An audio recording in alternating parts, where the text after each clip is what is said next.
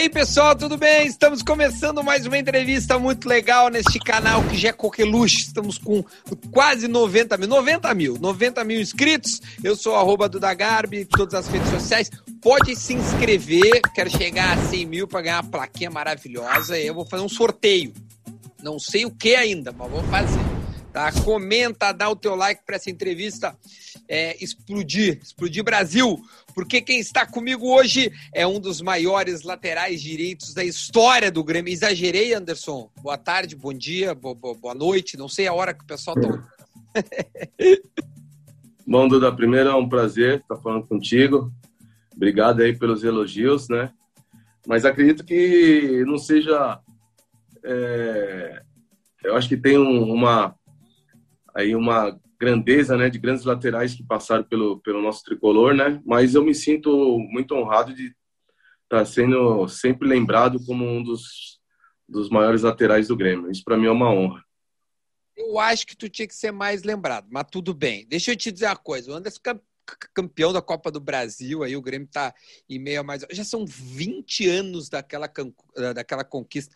Meu, tem uma geração de gremistas que não te viram jogar ou não se lembram muito bem e tal. Eu queria que tu relembrasse tuas características, tá? Porque tu jogava demais pro meu gosto, mas jogava muito. Eu queria que tu lembrasse pros caras que não lembram de ti, como é que tu jogava, como é que era o Anderson jogador, as tuas características, porque para mim tu jogava demais. Dudu, eu acho que eu cheguei no Grêmio numa fase, no ápice de qualquer atleta, né? Eu acho que cheguei no Grêmio muito bem preparado fisicamente, né? Tecnicamente, isso me ajudou muito. E eu era um cara de que marcava muito forte, né? Às vezes até passava um pouco dos limites, mas eu tinha uma forte marcação, um passe bom, né? Cruzamento e é claro, minha maior virtude era a bola parada, né? Os gols de falta, isso, isso realmente me fez ser o atleta que eu fui é, nos clubes que eu passei, principalmente no Grêmio. Eu quero falar depois dessa tua característica de, de bater na bola, porque a gente vê pouco hoje gol de falta. Já já quero que tu me fale isso. Antes eu quero tu chegou em 2000 no Grêmio, né? Chegou naquele na, na quando o Grêmio estava ali com a ISL, era um era um Grêmio meio é, milionário e tal. Mas ele não chegou a ganhar títulos, embora tenha feito um bom campeonato brasileiro. O que, que na tua opinião, aquele time não deu certo para a gente depois falar sobre 2001 que deu e deu muito certo?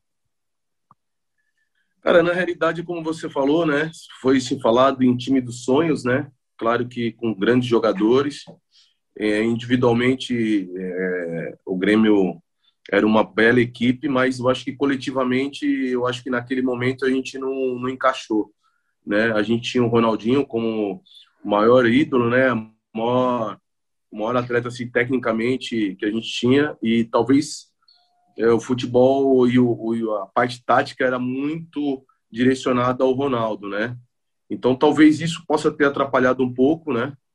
Eu acho que individualmente nossa equipe, como eu falei, era muito boa, mas no coletivo eu acho que não, não encaixou, né? E com a chegada do Tite em 2001, as coisas foram acontecendo da melhor maneira possível, encontrou uma uma um esquema tático que fez com que a gente realmente fizesse o melhor de cada um. Eu, eu, eu entrevistei o Tite esses dias, né? Agora eu quero saber de ti, porque eu falei sobre o 352 com ele. Ele falou assim: Duda, era um 361. Eu disse: não, para mim caiu uma, uma tipo, caiu, cara, caiu um mito. Aquilo era 352, 361. O que que difere os dois esquemas ali para ti que tá na lateral ali é mais um cara no meio-campo, evidente, né, Duda, mas o que que de fato ali no campo acontecia de diferente? Era qual o esquema para ti? Na realidade, sem a bola a gente fazia um 3-5-2, né? Mas com a bola nosso time era muito ofensivo, né? Tinha tanto eu do lado direito como o Rubens do lado esquerdo, é, jogadores que realmente buscavam o ataque a todo momento, né? E a gente tinha praticamente só um volante, né, de, de, de contenção, às vezes o Anderson Polga, o Eduardo Costa, e nós tínhamos é, dois caras no meio campo que eram é, tecnicamente fantásticos, né, que era o Tinga e o Zinho. E dois caras lá na frente que faziam realmente a diferença. Então, é, na parte ofensiva a gente se tornava realmente um 3-6-1. É, ele, ele falou precisão, eu falei assim, não pode ser, professor. O senhor, o senhor, o senhor deu a ideia para o Filipão em 2002. Ele disse, não, calma, não exagera. então tá. O que que o Tite... É, porque o Tite não era o Tite vencedor com essa, né, com toda essa moral, para dizer assim. Onde é que ele agrega em 2001? Por que, que ele foi tão diferente? Cara, a chegada do Tite foi uma coisa assim... É ponto de interrogação, né? A gente não sabia como era o Tite. É claro que ele tinha feito um grande trabalho no Caxias, né? Inclusive nos derrotando na final da Copa do, no, no Campeonato Gaúcho. Mas é, o Tite tem uma coisa fantástica, né, cara? O, o vestiário dele é muito forte, né? E na chegada e logo na chegada dele ele nos conquistou, né? Com o seu jeito de ser, com uma pessoa fantástica. Eu acho que o Tite tem é, uma das suas características primordiais é uma gestão de grupo, né? O Tite tem um vestiário na mão e isso fez com que é, a gente se fortalecesse, né? Eu acho que talvez não digo nem ah vamos jogar para o treinador, não. Eu acho que ele nos nos encantou porque além de ser um um grande treinador era uma grande pessoa também que tinha que falar ele falava dentro do vestiário e isso fez com que a gente tivesse muita confiança no trabalho dele. Tu falou que o do vestiário, né? Tem uma história que dizem que a preleção do jogo da volta ela foi histórica, assim. Eu gosto de perguntar isso porque eu quero pegar diferentes versões. O Tite contou a dele na entrevista que eu fiz com ele. Tu, como jogador, como é que tu sentiu essa preleção? Tomara que tu te lembre dela e tenha te tocado também. Como é que foi ela? Tu te recorda disso? eu vou, eu vou voltar um pouco, vou voltar um Pode, pouco, por favor. Né, na, a primeira palestra dele foi foi num jogo em Curitiba, né, contra Curitiba, no Paraná. Pô, aquela primeira preleção dele foi fantástica. Ele dava, ele ele nos emocionou tanto, né? Era um cara que que realmente colocava o coração dele no, no dava cada tapa no, no peito do, do, do, pessoal que os caras falavam, pô, esse cara tá doido, né? Mas fantástico, cara. Fantástico. Foi uma coisa diferente do que do que a gente tinha passado na carreira toda, né? Eu já tinha passado por Santos, São Paulo e tinha outros atletas que tinham passado por outras equipes também, mas realmente aquela pressão foi diferente de todas as que eu que eu tive. E um dia antes do segundo jogo da Copa do Brasil foi fantástico, né? Ele fez uma palestra ali. Na realidade, é, a gente nós tínhamos duas preleções, né? Um dia antes do jogo e o dia do jogo. E era muito legal um dia antes do jogo, até porque ele fazia todos nós é, colocarmos alguma coisa importante, né, para levar para dentro de campo, alguma mensagem. E, cara, um dia do jogo foi fantástico. É, o pessoal fez a, um vídeo, né, o pessoal das famílias, e depois é, no vestiário também. Você via os jogadores tudo chorando do lado, né? Mas aquele choro de, de, de felicidade, né? Choro de, de, de uma força a mais que a gente que a gente tinha de fora de campo e foi fantástico, cara. Foi uma coisa diferente, é como eu falei, foi uma coisa diferente de tudo que eu tinha vivido no futebol. Para a gente chegar depois na, na, no título mesmo, que de 2001, o Grêmio tem uma trajetória, poxa, ele pega o São Paulo, atropela, pega o Coxa, também atropela, e aí chega na final com uma moral alta, mas uh, toma 2 a 0 né? no, no, no primeiro tempo, isso no, no Olímpico ali. É, aí até o Luiz que, que, que empata o jogo. O, o que, que passa na cabeça de vocês, porque vocês vão para o vestiário perdendo o jogo, né? E, e, e, poxa, tem o gol qualificado, se não me engano, ainda tinha, né? Hoje, né, agora em Grêmio e Palmeiras até nem tem. Como é que foi isso, né, é, para vocês? Assim, é muitos caras experientes, mas é, não deve ser fácil tu, tu ir com um revés tão grande, né? É, na realidade, o, o é, como eu falei, o Tite era uma, um cara importante, ele nos levantava nosso astral, no, nos dava moral e, e jogar no Olímpico era uma coisa diferente, né, cara? Nosso torcedor, eu vou te falar, eu, eu quatro anos que eu joguei no Grêmio, é, eu nunca vi o, torcedor nos vaiar, assim, era todo momento nos apoiar e aquele jogo foi importante, né? Que tanto nós dentro do vestiário como a torcida do lado de fora, tínhamos a confiança que a gente podia reverter aquele resultado. E foi isso que aconteceu, né? Um resultado adverso, a gente conseguiu na força, né, de cada um dos jogadores e, e o torcedor nos apoiando também, conseguimos, né, empatar, levar um deixar para o segundo jogo para a gente decidir. É claro que todos nós sabemos que ia ser muito difícil jogar no Morumbi, né? Mas era muito, era muita confiança, né? Que, que nós tínhamos, porque o campeonato, a Copa do Brasil, no começo foi muito difícil para nós, né? E com altos e baixos. Depois a gente foi crescendo na competição, como você mesmo falou. É, fizemos um grande jogo contra o São Paulo, né? Contra o Curitiba também, enfim. Isso nos deu muita moral e a certeza que a gente podia realmente chegar muito bem para a final. Foi isso que aconteceu. Primeiro jogo, um jogo bem difícil, mas a confiança era muito grande de chegar no Morumbi e conquistar aquele título, porque é, era uma equipe que realmente acho que merecia, merecia por tudo que foi construído. É, é o, eu, eu tava olhando a biografia, tu jogou na seleção em 2000, tu tava no Grêmio ou tu tava no São Paulo? Na realidade, é, eu fui convocado em 98, né, foi eu tive duas convocações em 98 pelo com o Vanderlei Luxemburgo, eu estava no Santos. Santos, né? Santos. É, aquele calçãozinho depois... estrelado, eu lembro disso. É, é né? Aquela é, aquele tinha, tinha o calção estrelado, isso. tinha o quadriculado. É isso aí. Era uma, era, era uma loucura. Mas aí depois eu tive as outras convocações já estava no Grêmio, foi em 2001. Ah, que foi com o Leão, que foi nas eliminatórias da Copa Japão-Coreia, né? Isso, Japão e Coreia. Bom, é. é Coreia, Japão, enfim. Aí, aí é bom. Tu vai com o Leão, mas o Tinga e o Marcelinho Paraíba vão com o, vão com, com o Filipão já, né? Num jogo até no Olímpico e tal. Esse time aí foi o melhor time que tu jogou? Ou, ou tu, eu quero que seja sincero, depois tu foi pro São Caetano junto com o Gilberto, acho que tu jogou num bom time também, era um bom São Caetano, mas esse time tecnicamente era o melhor, esse de 2001? Cara, eu, eu falo assim, que no futebol a gente sempre o melhor é aquele sempre que conquista, né? Todos os clubes que eu joguei, graças a Deus, a gente conquistou títulos, né? É, isso é o que me deixa mais feliz. Todos os clubes que eu passei, eu deixei as portas abertas, né? É, com histórias boas, mas realmente o Grêmio foi diferente para mim, né? Foram quatro anos maravilhosos. Eu acho que eu cheguei na excelência de um atleta, como tem que chegar num clube. E realmente aquele time do Grêmio é fantástico, né? Aquele 3-5-2, eu sinceramente assim não vi algo algo melhor do que aquele time, né? Inclusive na época estavam querendo que a maioria dos jogadores do Grêmio fosse convocado para a seleção, brasileira, de, ta, é, de, tamanha de tamanha desenvoltura que a gente tinha. Pô, esse time foi no, no Monumental de Nunes e ganhamos de 4 a 2 do, do River, né?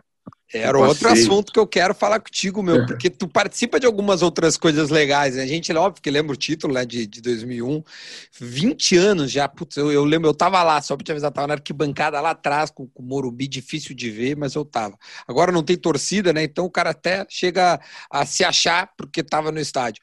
É, porque tu participa desse jogo que eu me lembro também, cara, era a Copa Mercosul, se eu não me engano, cara, uma roda esse jogo, velho.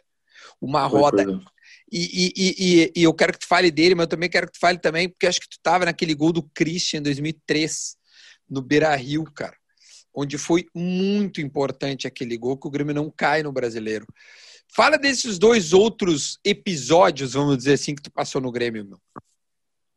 Cara, o jogo do River foi um jogo fantástico, né? Eu acho que é, nós vivíamos um, o melhor momento, né? É, dentro do Grêmio. E iniciou com um gol meu, né, de falta, esse 4 a 2 e depois um passeio, né? Realmente um jogo maravilhoso, onde a gente tecnicamente, enfim, taticamente, fisicamente, a gente atropelou o River, né? É, o gol do Zinho foi uma coisa que era, era como se fosse um rachão, né? Dentro da grande área dos caras, meu, sabe? Tipo... É, foi bola para um lado, bola para o outro, aí veio a bola e surgiu no meu pé, eu só escorei Zinho, o Zinho sozinho fez um golaço. Enfim, foi um jogo, realmente esse jogo foi um dos grandes jogos que, que eu vi o Grêmio fazer desde esses quatro anos que eu tive aí no, no Grêmio.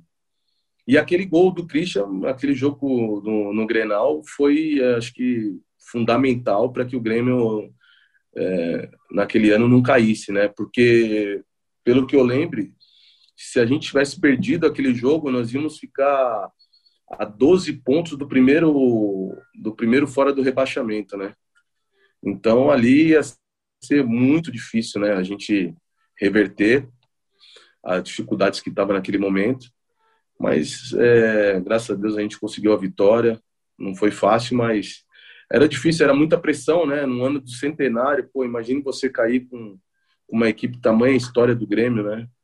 Então, assim, graças a Deus as coisas foram bem. Pena que no ano seguinte, é, eu acho que começou já as coisas acontecerem ruim em 2003, né? É, falta de pagamento, algumas coisas que realmente atrapalharam, né?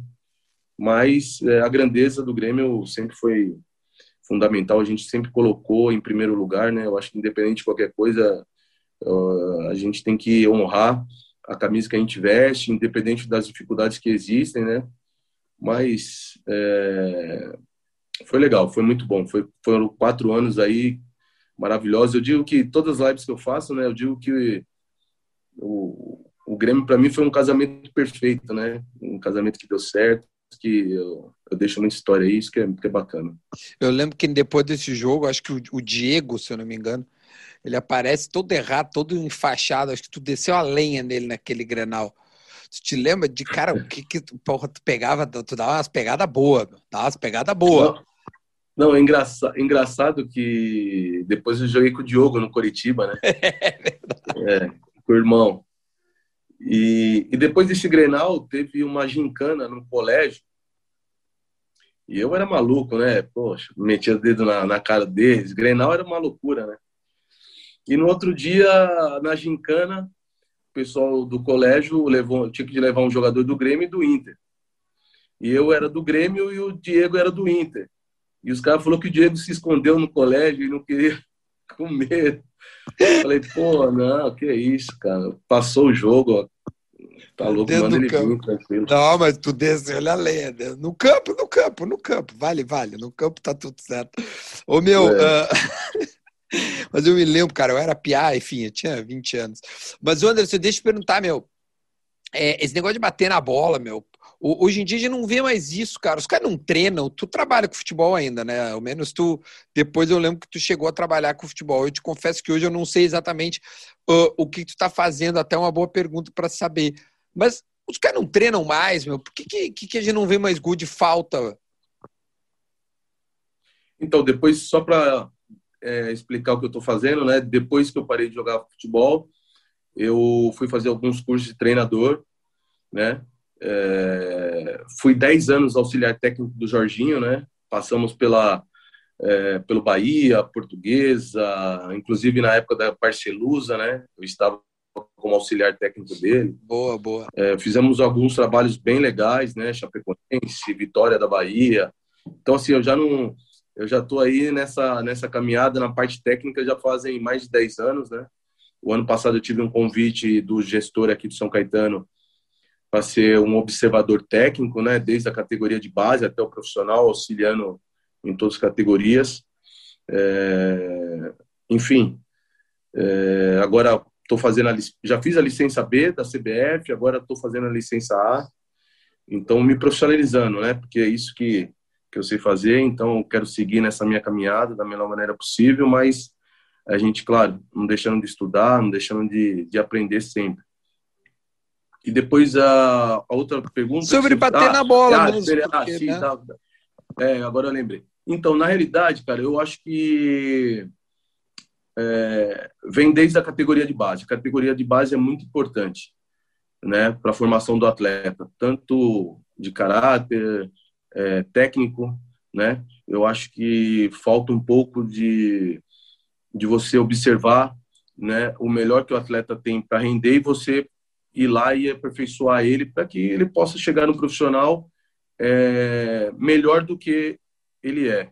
Às vezes, é, eu já trabalhei, como eu falei, trabalhei 10 anos no, em clubes profissionais e chegavam atletas que tinham dificuldades de passe, é, dificuldades de cabeceio, então, hoje a categoria de base, principalmente dos grandes clubes, é, eles são forçados a, a, ganhar títulos, né, para vender atletas e esquecem o primordial, que é aprimorar a parte técnica dos do, fundamentos né, importantes que o futebol necessita.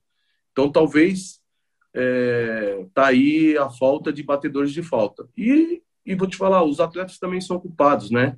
Porque é, não é ser saudosista, né? Mas antigamente acabava os treinos, a gente ficava mais de uma hora lá treinando, batendo na bola, ou se não pegava um horário, um, um período que a gente não tinha treino, a gente ia lá só para treinar batidas de falta. Então, talvez o atleta também é, é, tem culpa nesse nesse sentido. Às vezes ele está preocupado em outras coisas em vez de melhorar alguns fundamentos que vai fazer ele muito melhor do que ele é hoje. Mas, mas tu acha que a batida na bola é dom ou é treino? Tipo eu, eu, eu sei, eu sei jogar. Mas se eu ficar lá batendo na bola, batendo na bola, batendo na bola, a minha evolução vai ser tamanha de eu virar um especialista ou realmente é dom? O cara tem que saber, não adianta. Nasce sabendo, óbvio, aprimora, tá? Mas tem que ter um dom. Não, o dom é claro, o dom você é, você não nasce, né? Você aperfeiçoa ele, né? Eu eu não nasci com o dom de bater na bola. Eu fui me aperfeiçoando. O cara lá desde do, dos 10 anos lá quando eu tive, quando eu comecei minha carreira no Juventus, ele foi me melhorando, né? E isso, claro, é, eu, eu tinha uma batida diferente? Tinha. Então, mas não adiantava nada eu não treinar, eu não me aperfeiçoar. Isso fez com que eu me tornasse um, um grande batedor de falta. É claro que, por exemplo, se você citou você, né, Dudu? É claro que você talvez não vai ser o melhor batedor de falta, mas você vai melhorar muito, né? Você vai melhorar muito. Você, de repente, você vai treinar bastante e de repente você vai chegar num jogo os caras, opa, não rela que o Duda que vai bater na bola, né? independente de qualquer coisa. Por quê? Porque os caras estão vendo você treinar, você, você se dedicar. Então, assim, a performance do dia a dia é fundamental. Os atletas, você, é como eu falei, né? Uma liderança você, você não compra, você conquista, né? Então, assim, chegou uma hora que eu conquistei as coisas que quando tinha falta ninguém relava, né? O pessoal me chamava para me bater, né? Então, assim. Já é, saiu, vai, deixa, bola, deixa deixa ele, ele que vai bater, entendeu? Porque a gente sabe tamanha confiança que eles tinham, porque é, em todo, acho que em todos os setores, né, Duda? Se você é, é um grande profissional, você tem que toda hora estar tá buscando o seu melhor. Só isso vai fazer você realmente ter, talvez não chegar à excelência, mas chegar perto dela. Boa. Meu, recentemente tá acompanhando o Grêmio, tá curtindo, tu vê, é um time que tu, tu gosta de assistir. Pra gente finalizar, como é que é a tua relação hoje com o Grêmio? É de lives, é de, de realmente teus ex-atletas, grupo no WhatsApp? Não sei se tem os caras de 2001 aí.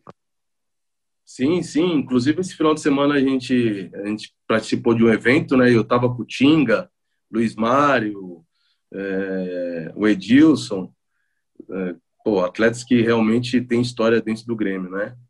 É, acompanho sempre que eu posso o Grêmio, o Grêmio comandado pelo Renato. Eu acho que hoje vive um momento, né? Acho que talvez, não digo mais difícil, né? Mas um momento de transição, né? Meio é, sem muita confiança do que tinham lá atrás, mas não deixa de ser uma grande equipe. Quando chega numa final, o Grêmio é muito forte.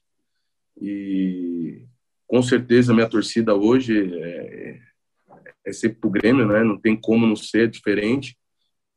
Espero que realmente é, o Grêmio tenha força é, coletiva, mas que individualmente alguns atletas ali possam realmente fazer diferença e, e conquistar esse, esse resultado que vai ser fundamental. O primeiro jogo é sempre fundamental, né? Numa Copa do Brasil.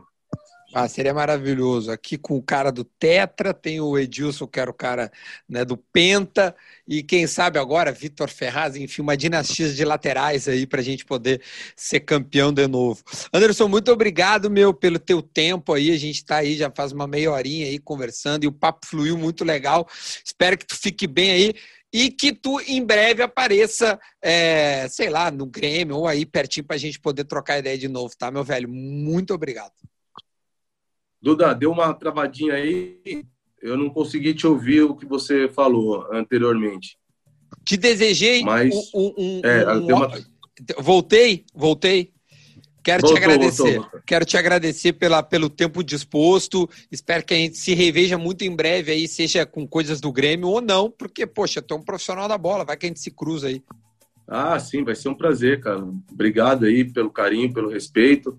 O pessoal quiser aí seguir minha página oficial, é Anderson Lima Oficial no Instagram, tá bom? Tem muita coisa legal lá da época do Grêmio.